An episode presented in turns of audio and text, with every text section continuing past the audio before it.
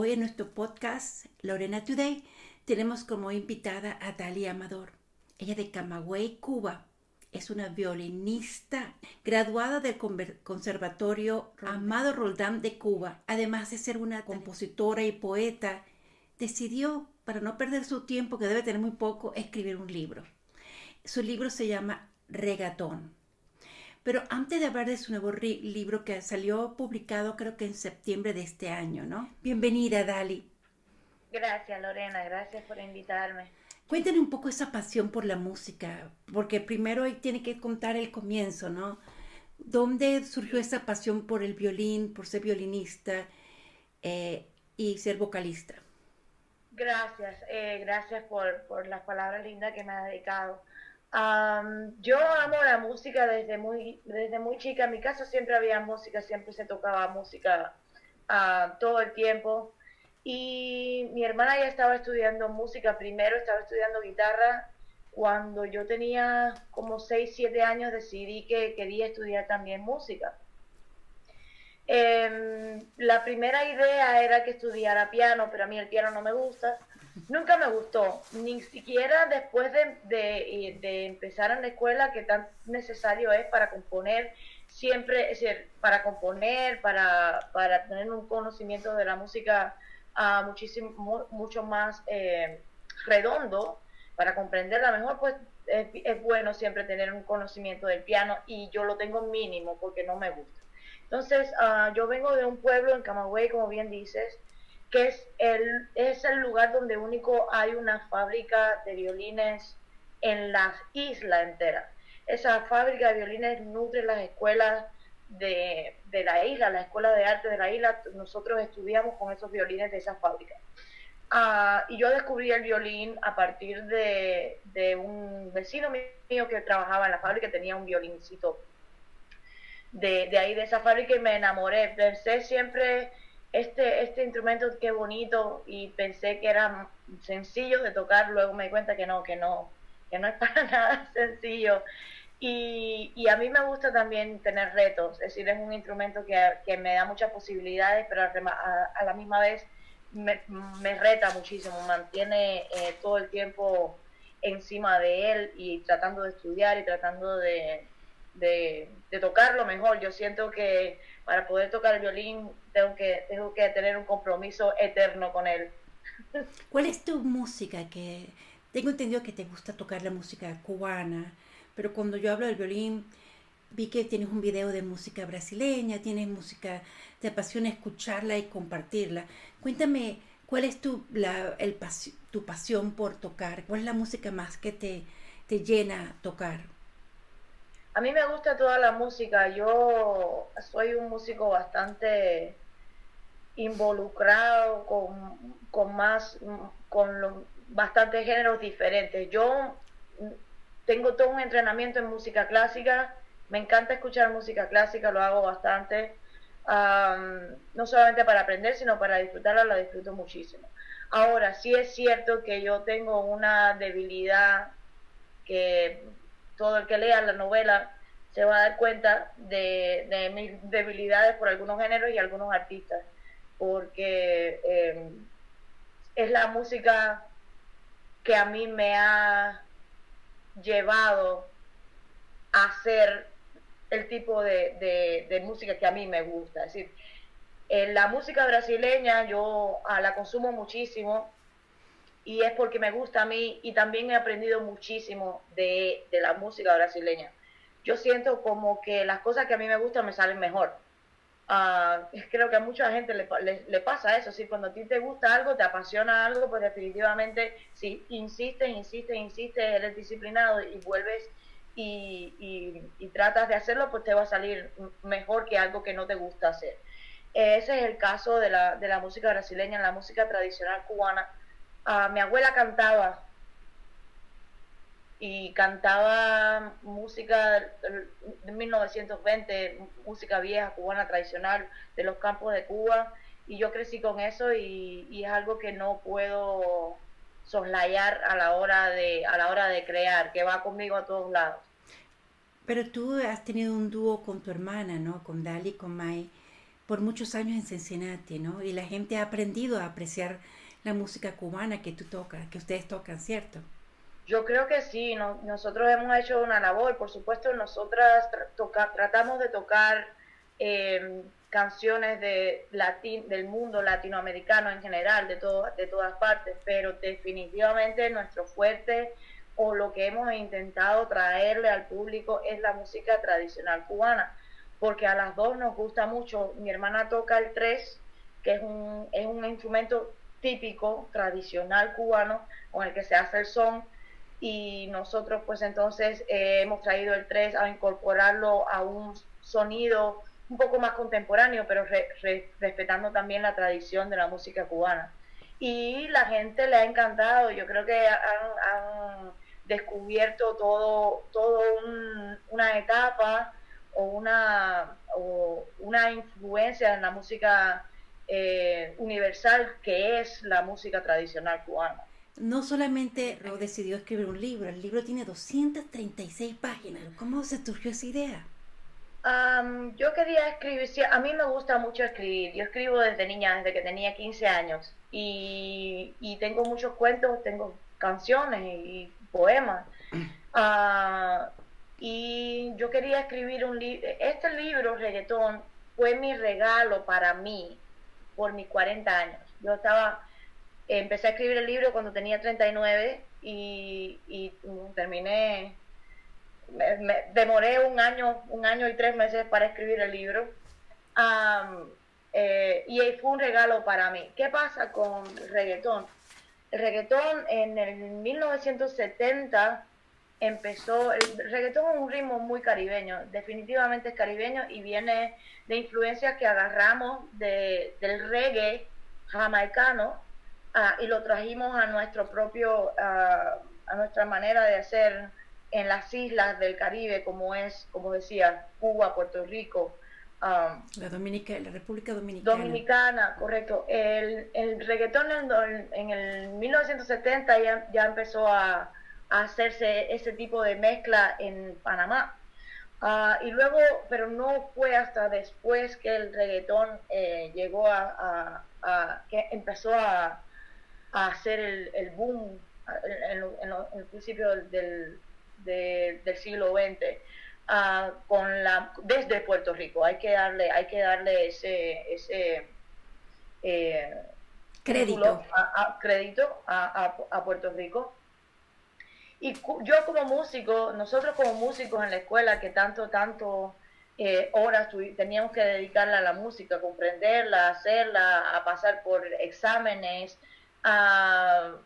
tomábamos reggaetón como algo eh, simpático. Eh, yo era una niña uh, cuando, cuando salió el, el general o Vicosí o algo así, yo tenía unos 10, 12 años y me parecía una cosa simpática. Ya después cuando me gradué de músico, cuando empecé a trabajar seriamente con la música y veí que el reggaetón se hacía más grande, más grande, más grande, más grande, ya no me parecía tan simpático. Yo decía, bueno, pero ¿por qué? ¿Cómo? ¿Cuál es el fenómeno? ¿no? Y me tomé mi tiempo para intentar comprenderlo y agarrar el, el, escenario de reggaetón para contar una historia que es una historia de migrante, de un emigrante, y es una historia cotidiana de amor, es una historia de ficción, es una historia que es muy actual, que toca eh, eh, problemáticas actuales, es un libro que tiene términos bilingües, eh, por supuesto, porque hay una cultura bilingüe en, cada latino que vive en los Estados Unidos, de la manera que se trata. El reggaetón me ayudó mucho para eso, porque la forma de, de, las letras del reggaetón tiene mucho, mucho, um, mucho modismo y usa muchas palabras que no son propiamente del español. Entonces, todo ese escenario de reggaetón me ayudó para hacer las paces con el género de alguna forma, pero también para contar una historia. ¿Cómo lo veías tú? ¿Lo veías como música machista, que, que era denigra, denigraba a la mujer, que la minimizaba? ¿Cómo pudiste ir más allá de esa impresión? Muy machista el reggaetón, muy machista, eh, sin cuidar muchas cosas y que deben ser cuidadas, sobre todo a la hora de género. El libro habla bastante de género, no quiero hacer spoilers, pero habla de eso. y a mí me, yo me, alejé muchísimo. yo no consumía reggaetón. Hasta mucho después empecé a escribir el libro, todavía no consumía reggaetón, pero tuve que hacer toda una investigación para poder escribir un libro sincero, para poder escribir un libro correcto, uh, porque no voy a hablar de algo que no sé. Entonces me involucré bastante.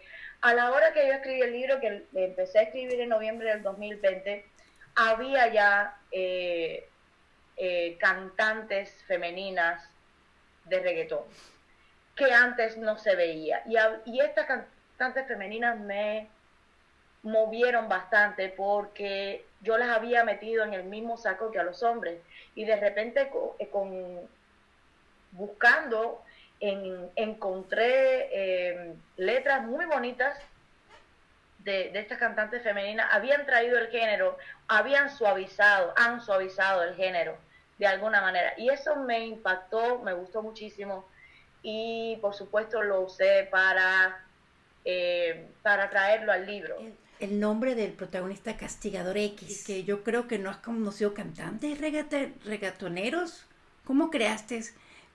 Tuviste que investigar mucho porque... Tuve que investigar muchísimo y además de eso, si te das cuenta, Castigador X es, es, es tiene un sarcasmo tremendo. Es decir, el, el nombre del personaje es, de, es de mi parte un sarcasmo tremendo, pero además es el nombre artístico y cuando lees la novela te das cuenta de la transición eh, que pasa el personaje. Ah, yo tuve que ver muchas, muchas entrevistas, tuve que eh, practicar en el espejo a, hablar como hablan, como hablan los reggaetoneros, usando, cambiando las R por las L, ah, usando esas palabras para poder escribir un personaje de, de esa manera. Me costó mucho. Ah, pero como te decía, a mí me gustan los retos, me gustan mucho los retos y me gusta también ponerme en los zapatos de otras personas. Y es difícil también ser artista a esos niveles y es difícil también tener una vida sana eh, en, en estereotipos. Es decir, los reggaetoneros están estereotipados, son artistas de ese género y tienen que actuar de una manera, de lo contrario no encajan. De la manera también en que la industria funciona, que es vender, vender, vender, vender, es bastante eh, traumático para, para el artista como persona, no ya como artista, como persona. Y eso también yo quería hablar, hablar sobre eso. Me imagino que le, le, exigirán un tipo de letra, un tipo de, de acuerdo a la audiencia, y de repente como medio canzón para ellos, que le quitan un poco el talento, ¿no? Para crear otras cosas, ¿no? Sí, te, te quitan la, la, la, frescura para crear. Estás como eh, encasillado en una, en, una, en, en, en, una, en una manera que se vende. Entonces esa frescura, esa, eh, si se puede decir, eh, como una manera pueril, no es pueril, pero sí es eh, genuina, como los niños, es que, que, uno crea a veces. Luego tú vas y le das mil vueltas y, lo, le, das forma, pero esa manera espontánea de, de, crear, pues la industria la mata muchas veces, sí, la, la mutila. El libro no se trata de mí, no tiene absolutamente nada que ver con ninguna historia que yo conozca específicamente de una persona es una historia que creé yo, es de mi cabeza, la, la, pero sí tuve que buscar mucho en mis experiencias como músico. Sí tuve que nutrirme mucho, no solo de las mías, sino de mis colegas, cosas, cuentos, historias, eh, historietas que le, he escuchado decir a mis colegas. Uh, Tiempo de estudio que he vivido uh, con personas mayores que yo y que, que te cuentan anécdotas todo eso eh, lo, lo, usé para, para, escribir la historia, sí, definitivamente. Tengo entendido que el prólogo lo escribió tu papá. Mi papá me hizo el gran honor de escribir el prólogo desde un cariño y desde una entrega tremenda. Él escribe también, tiene algunas obras de teatro y cuentos, está escribiendo una novela también ahora mismo y, yo trabajé mi novela con ellos, los dos. Mi mamá es literata, soy licenciada en español y literatura Y mi papá, aunque es matemático, le gustan mucho las letras, le gusta mucho escribir y es muy creativo. Y yo, el, el libro eh, está, está muy, muy cerca de mis padres. Y trabajé el libro mucho con mi mamá y, tuve la suerte de que mi papá, Servilio Amador, escribiera, escribiera el prólogo, me gusta mucho el prólogo. La disfunción eréctil es la letra perdida que el machismo impone a encontrar a la hora de escribir el código de masculinidad. Ese es el comienzo de este libro. Este libro ya está ah, disponible en Amazon. Es el libro, está así, disponible en Amazon en tapa blanda y en eh, y en ebook, en Kindle, se puede descargar. Esto es un libro que abre la puerta para nuevos proyectos, ¿cierto? Y con tu papá escribiendo estos prólogos, yo creo que te motiva más. Eh, ¿Tienes algún plan para escribir algo nuevo? Sí, estoy escribiendo mi segunda novela. Eh, empecé a escribir la novela en agosto. Mm, te diría el nombre, pero no, no, no, no, lo quiero decir aún. Pero sí te puedo decir que eh, tiene el escenario, está ambientada en Cincinnati. Quería escribir sobre Cincinnati. Ah, yo le debía a reggaetón, le debía a Miami una historia, pero ahora me siento que le debo una historia a Cincinnati y estoy escribiendo mi segunda novela eh, basada en, Cincinnati. Of course, me imagino que debe ser música incluida. ¿Cuáles proyectos tiene de música?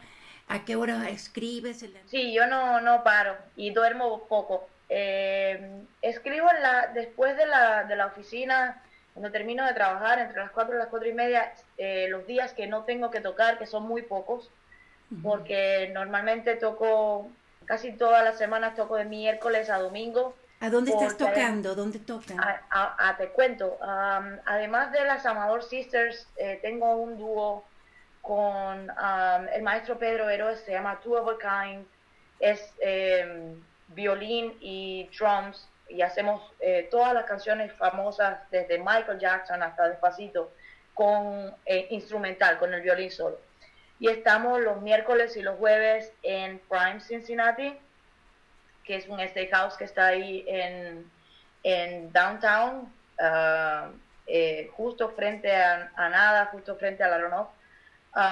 ahí estoy los miércoles y los jueves casi siempre. Estoy tocando con mi hermana Mai todos los viernes en la ofrenda, en OTR, y estamos tocando, alternando entre Forest Park y Westchester en el trompo y el, y el y el asadero ah, también los sábados. Además de todos los conciertos privados y todos los conciertos que damos en, en, la ciudad para, para, las bibliotecas públicas y para estos sitios que siempre intentamos hacer. Eh, sí, súper eh, involucrada con la música y sin parar. Eh, intento escribir en mi hora de almuerzo, intento escribir los lunes y los martes y algunos domingos por la tarde y, pero si no paro nunca de pensar, eh, mi, cabeza no para. El otro día estaba comentándole a mi pareja que el, momento que, tomo yo del baño a veces me demoro un poquitito más porque estoy creando, estoy me, me, me, queda, me caen toda la manera de, por dónde agarro la historia ahora y, y, así intento eh, esos momentos de paz y de, y de tranquilidad intento eh, o escuchar a mi cabeza para poder escribir historias. Estaría muy contenta que me hayas brindado esta oportunidad, por fin nos conocemos. Te agradezco yo a ti que me hayas, que me hayas ah, invitado y poder tener, a poder llegar a tu audiencia. Para mí es muy importante la labor que tú haces con, con, con tu podcast y con, con, con, con todo lo que trae a la comunidad, especialmente para nosotras las latinas.